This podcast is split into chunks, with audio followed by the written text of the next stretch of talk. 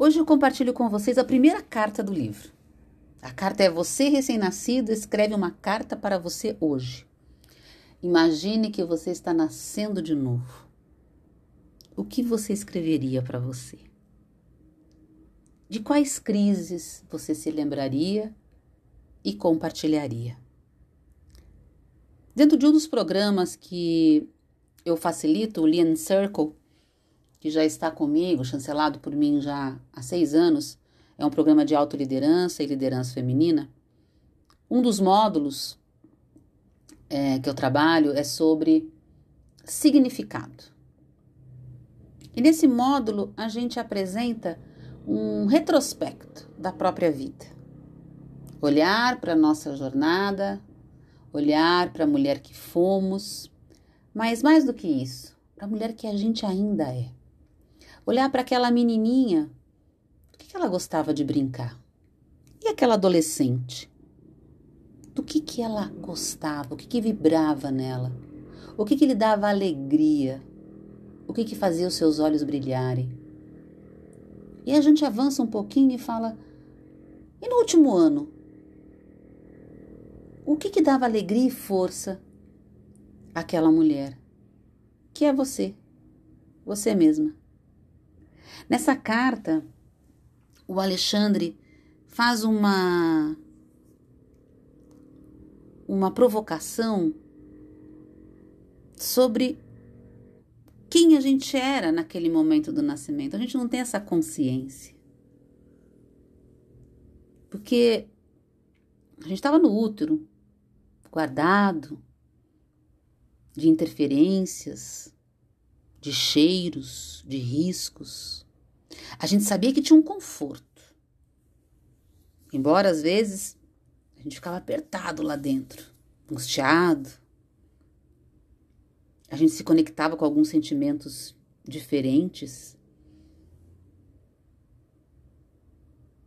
Então a gente não tem essa lembrança.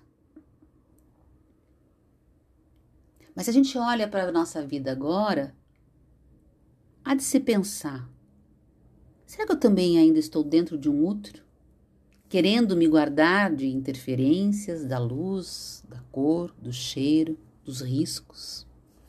Eu quero ficar ali na minha bolha de segurança e que a gente pode até chamar, talvez, de zona de conforto. Eu até sinto, eu até tenho sentimentos contraditórios mas eu não quero me conectar com eles. Deixa ele para outras pessoas. Como você se vê hoje? Talvez renascendo de alguma situação, ou talvez querendo renascer e se encontrar com essa energia do novo. Porque recém-nascido é novo, é presente. É interessante a gente se perguntar quem a gente era, daquilo que a gente lembra. Até para poder perceber o quanto a gente já evoluiu, o quanto a gente está estagnado. E aqui não cabe a nós ficarmos culpabilizando quem quer que seja quem nos criou, seja o pai, seja a mãe, sejam os avós, um tio, uma tia. Eu não sei da sua história.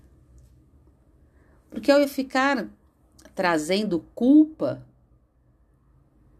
para essas pessoas que na verdade elas são responsáveis pela nossa formação, muitas vezes, é melhor a gente partir daqui para frente.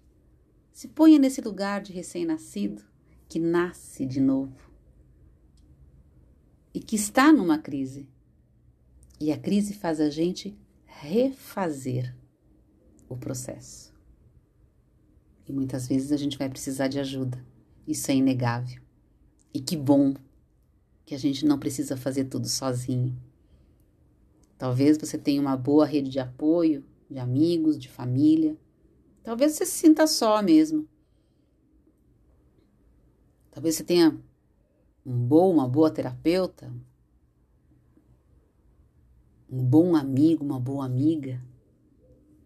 O importante é entender que a gente precisa de cuidados nesse processo, assim como o recém-nascido precisa de cuidados.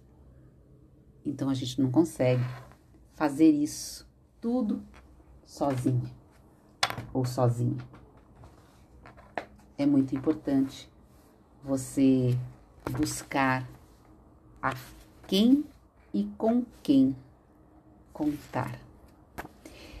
E para encerrar a conversa de hoje sobre esse nascer de novo, eu vou ficar com o finalzinho desse capítulo onde o Alexandre diz: Eu vejo um começo, eu vejo um recém-nascido, eu vejo ideias novas, insistências inéditas na forma de tentar dar certo. Eu vejo florescer imagens na sua mente que até ontem não poderiam se fazer presentes. Vejo um choro de medo e um pedido de conexão. Vejo você iniciando um novo prólogo. Eu presinto um sorriso. Não será a felicidade definitiva, porque nisso nem eu e nem você acreditamos. Será um recomeço, com tudo que os bons inícios têm a nos ofertar. Eu vejo em você um recém-nascido a cada novo início de vida. E há muitas vidas nesta vida. O caminho que te construiu, resultado do encontro do medo com a existência, é tudo o que você obteve da vida a partir do momento em que você resolveu acreditar. Por isso, acredite. Eu e você somos a mesma pessoa, somos recém nascidos. Renasça.